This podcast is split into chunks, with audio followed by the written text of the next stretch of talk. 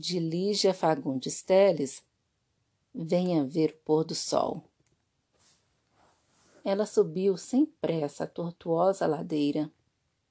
À medida que avançava, as casas iam rareando, modestas casas espalhadas sem simetria e ilhadas em terrenos baldios. No meio da rua sem calçamento, coberta aqui e ali por um mato rasteiro, algumas crianças brincavam de roda. A débil cantiga infantil era a única nota viva na quietude da tarde.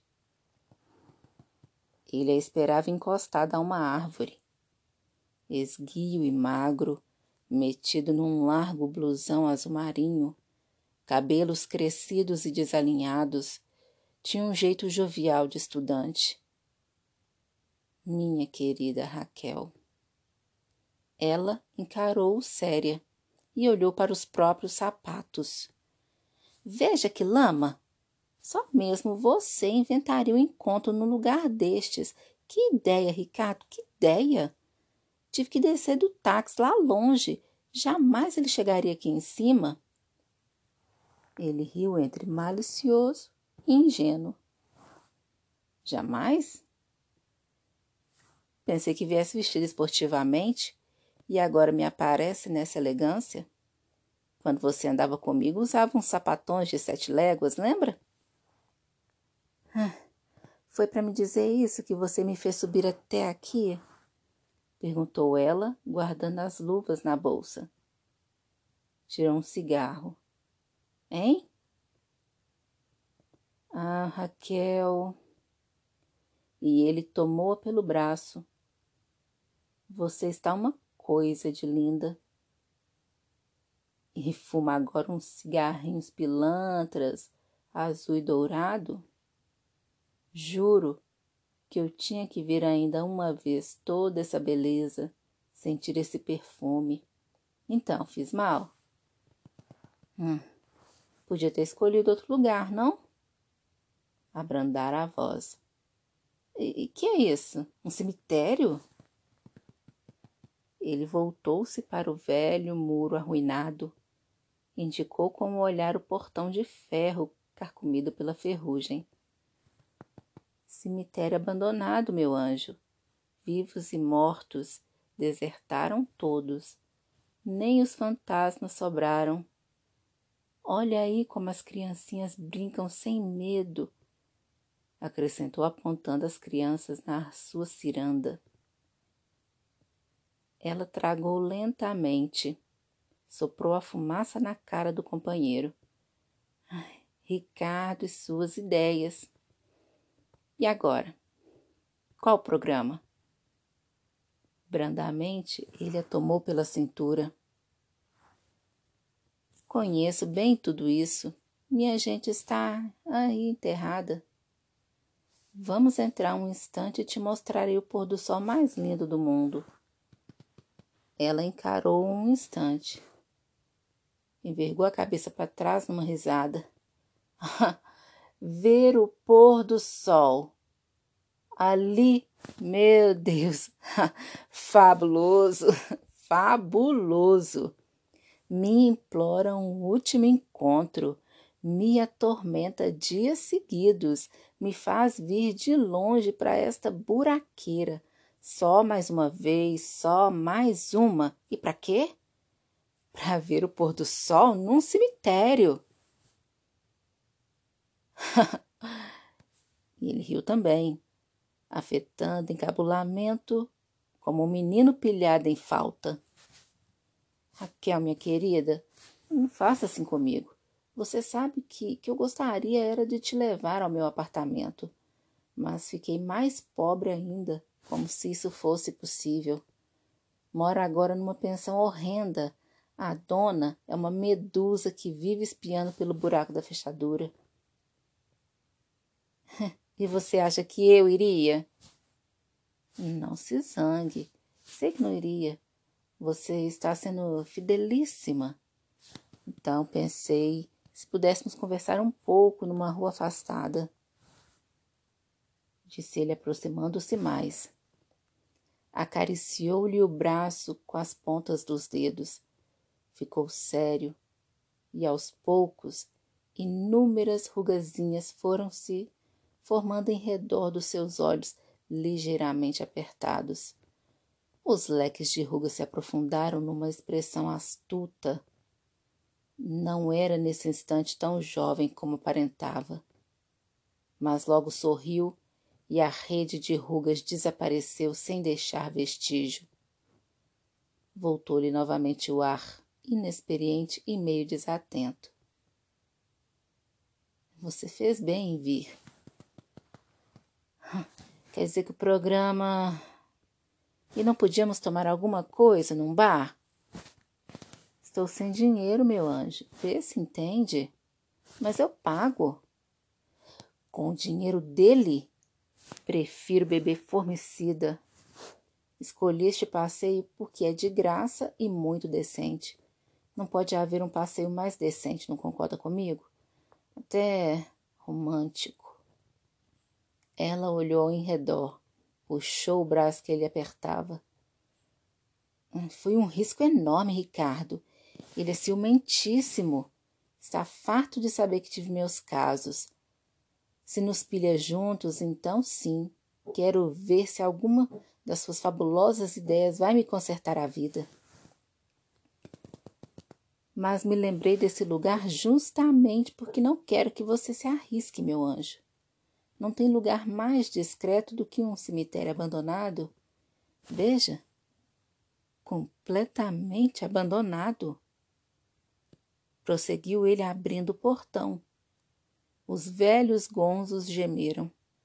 Jamais seu amigo ou um amigo do seu amigo saberá que estivemos aqui. É um risco enorme, já disse. Não insista nessas brincadeiras, por favor. E se vem um enterro, não suporto enterros. Mas enterro de quem? Raquel, Raquel, quantas vezes preciso repetir a mesma coisa? Há séculos ninguém mais é enterrado aqui. Acho que nem os ossos sobraram. Que bobagem! Vem comigo. Pode me dar o braço, não tenha medo. O mato rasteiro dominava tudo não satisfeito de ter se alastrado furioso pelos canteiros, subira pelas sepulturas, infiltrara-se ávido pelos rachões dos mármores, invadira as alamedas de pedregulhos esverdeados, como se quisesse, com sua violenta força de vida, cobrir para sempre os últimos vestígios da morte. Foram andando pela longa alameda banhada de sol. Os passos de ambos ressoavam sonoros como uma estranha música feita do som das folhas secas trituradas sobre os pedregulhos. Amuada, mas obediente, ela se deixava conduzir como uma criança. Às vezes mostrava certa curiosidade por uma ou outra sepultura com os pálidos medalhões de retratos esmaltados. É imenso, hein? E tão miserável. Nunca vi um cemitério mais miserável. Que deprimente! Exclamou ela, tirando a ponta do cigarro na direção de um anjinho de cabeça decepada. Vamos embora, Ricardo, chega. Ali, Raquel, olha um pouco para essa tarde. Deprimente por quê?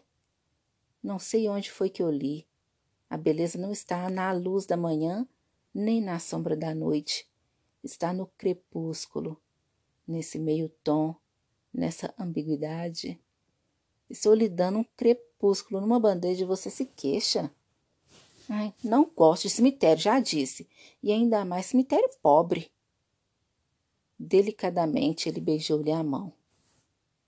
Você prometeu dar um fim de tarde a esse seu escravo. É, mas fiz mal. Pode ser muito engraçado, mas não quero me arriscar mais. Ele é tão rico assim.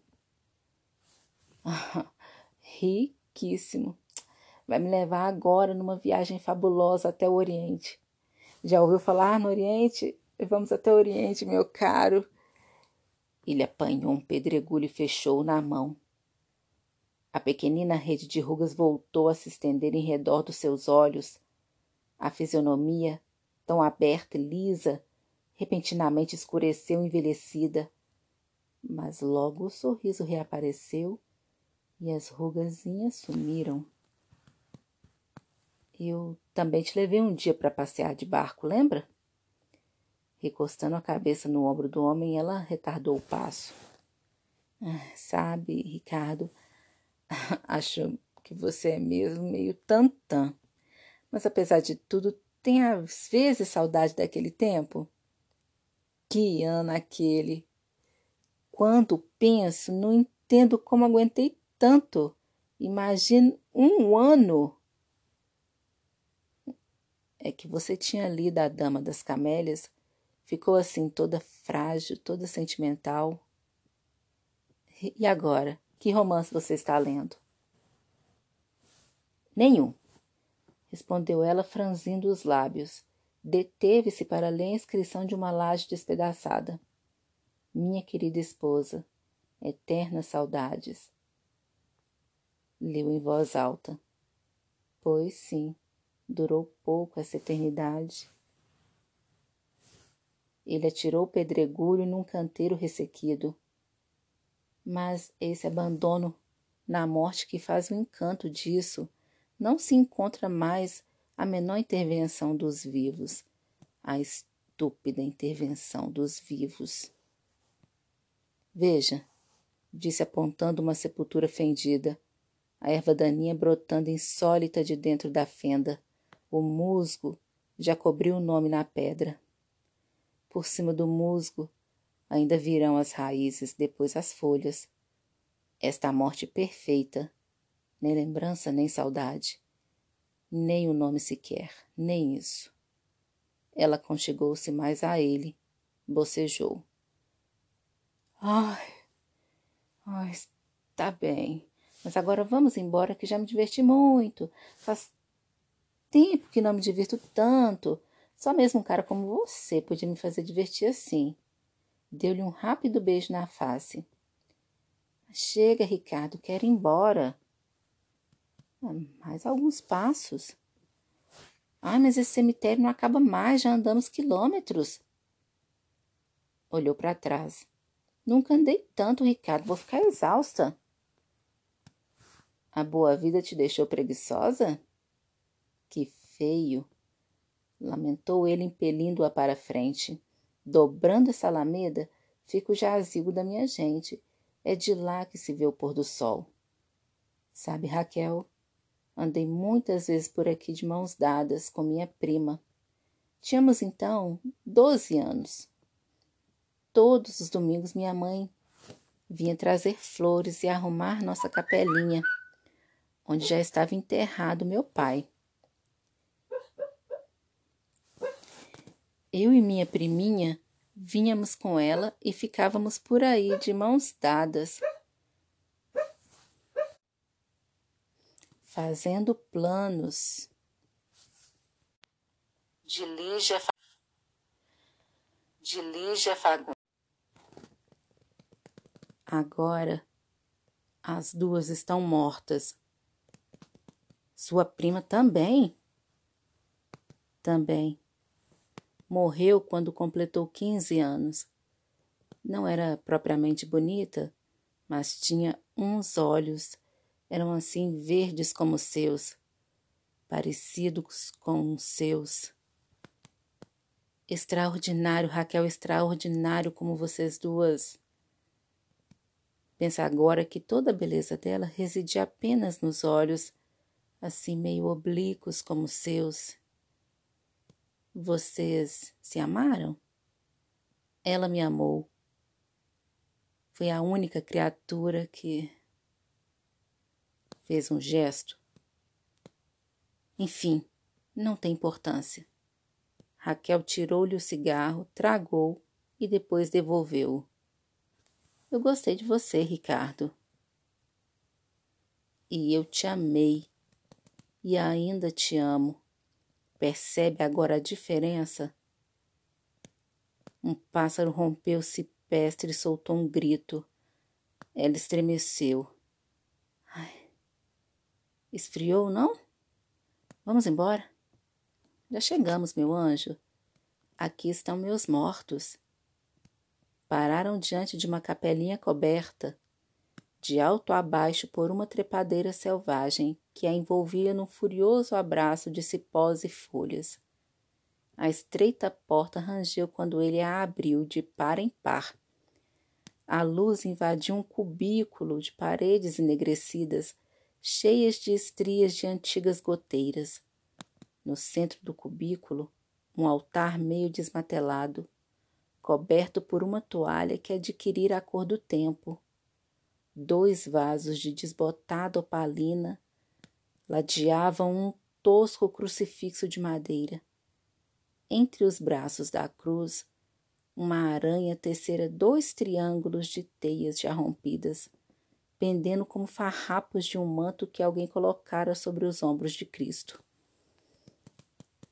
Na parede lateral à direita da porta, uma portinhola de ferro dando acesso para uma escada de pedra.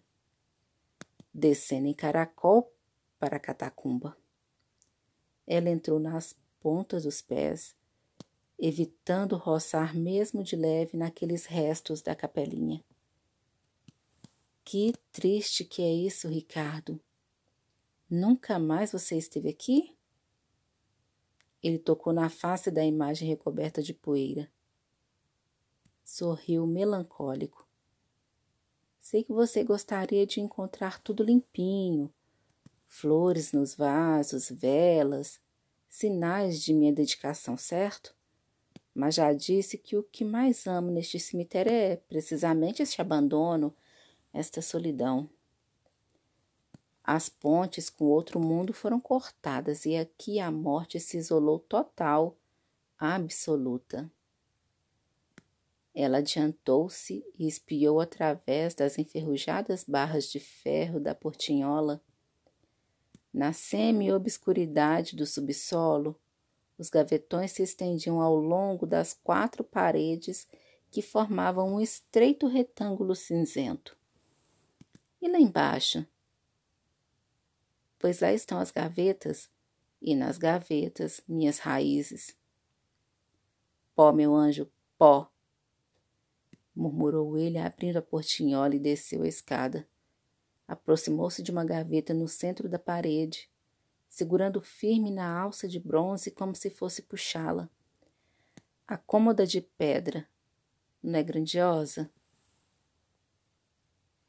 Detendo-se no topo da escada, ela inclinou-se mais para ver melhor. Todas essas gavetas estão cheias? Cheias? Hum. Só as que têm o retrato e a inscrição, está vendo? Nesta está o retrato da minha mãe. Aqui ficou minha mãe. Prosseguiu ele, tocando com as pontas dos dedos no medalhão esmaltado embutido no centro da gaveta. Ela cruzou os braços. Falou baixinho, um ligeiro tremor na voz. Vamos, Ricardo, vamos! Você está com medo? Claro que não. Estou é com frio. Suba e vamos embora, estou com frio. Ele não respondeu. Adiantara-se até um dos gavetões na parede oposta e acendeu um fósforo. Inclinou-se para o medalhão frouxamente iluminado. A priminha Maria Emília. Lembro-me até o, do dia em que tirou esse retrato, duas semanas antes de morrer prendeu os cabelos com uma fita azul e veio se exibir. Estou bonita? Estou bonita? Falava agora consigo mesmo, doce e gravemente. Não é que fosse bonita, mas os olhos. Venha ver, Raquel, é impressionante como tinha olhos iguais aos seus. Ela desceu a escada, encolhendo-se para não esbarrar em nada que frio faz aqui e que escuro não estou enxergando. Acendendo outro fósforo, ele ofereceu-o à companheira. Pegue. Dá para ver muito bem. Afastou-se para o lado. Repare nos olhos. Ai, mas está tão desbotado, mal se vê que é uma moça. Antes da chama apagar, aproximou-a da inscrição feita na pedra. Leu em voz alta, lentamente. Marília Emília, nascida em 20 de maio de 1800 e falecida. Deixou cair o palito e ficou um instante imóvel. Mas essa não podia ser sua namorada, morreu há mais de cem anos, somente. Um baque metálico decepou-lhe a palavra pelo meio. Olhou em redor. Peça estava deserta. Voltou a olhar para a escada. No topo, Ricardo a observava por detrás da portinhola fechada. Tinha seu sorriso, meio inocente, meio malicioso. Isso nunca foi o jazigo da sua família, seu mentiroso. Brincadeira mais cretina! exclamou ela, subindo rapidamente a escada. Tem graça nenhuma, viu? Ele esperou que ela chegasse quase a tocar o trinco da portinhola de ferro. Então deu uma volta à chave, arrancou-a da fechadura e saltou para trás. Ricardo, abre isso imediatamente, vamos, imediatamente! ordenou, torcendo o trinco. Detesto esse tipo de brincadeira, você sabe disso, seu idiota! É no que dá seguir a cabeça de um idiota desses. Brincadeira mais estúpida. Uma resta de sol vai entrar pela frincha da porta. Tem uma frincha na porta. Depois vai se afastando devagarinho, bem devagarinho. Você terá o pôr do sol mais belo do mundo. Ela sacudia a portinhola. Ricardo, chega já, disse chega! Abre imediatamente, imediatamente! Sacudiu a portinhola com mais força ainda. Agarrou-se a ela, dependurando-se por entre as grades. Ficou ofegante, os olhos cheios de lágrimas. Ensaiou um sorriso. Oh, oh, meu bem. Foi engraçadíssimo. Mas agora preciso ir mesmo. Vamos, abra. Ele já não sorria. Estava sério, os olhos diminuídos. Em redor deles reapareceram as rugazinhas abertas em leque.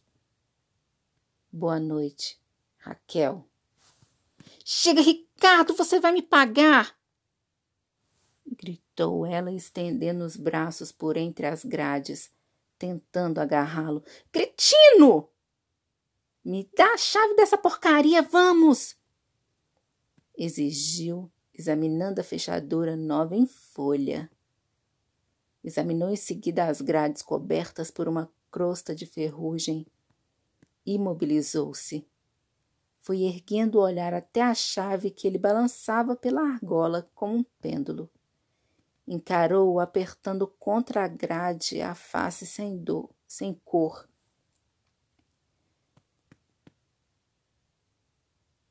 encarou-o apertando contra a grade a face sem cor.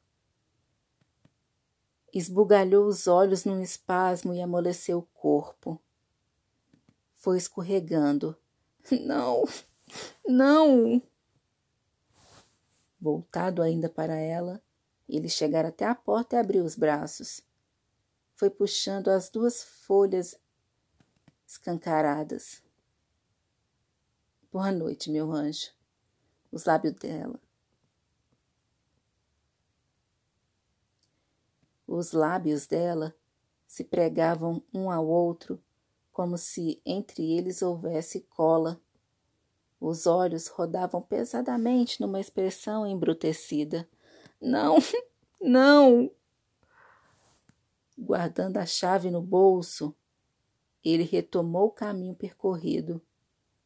No breve silêncio, o som dos pedregulhos se entrechocando úmidos sob seus sapatos. E de repente o grito medonho, inumano: Não! Não! Durante algum tempo, ele ainda ouviu os gritos que se multiplicaram semelhante aos de um animal sendo estraçalhado. Depois, Os uivos foram ficando mais remotos, abafados, como se viessem das profundezas da terra. Assim que atingiu o portão do cemitério, ele lançou ao poente um olhar mortiço. Ficou atento. Nenhum ouvido humano escutaria agora qualquer chamado. Acendeu um cigarro e foi descendo a ladeira. Crianças ao longe brincavam de roda.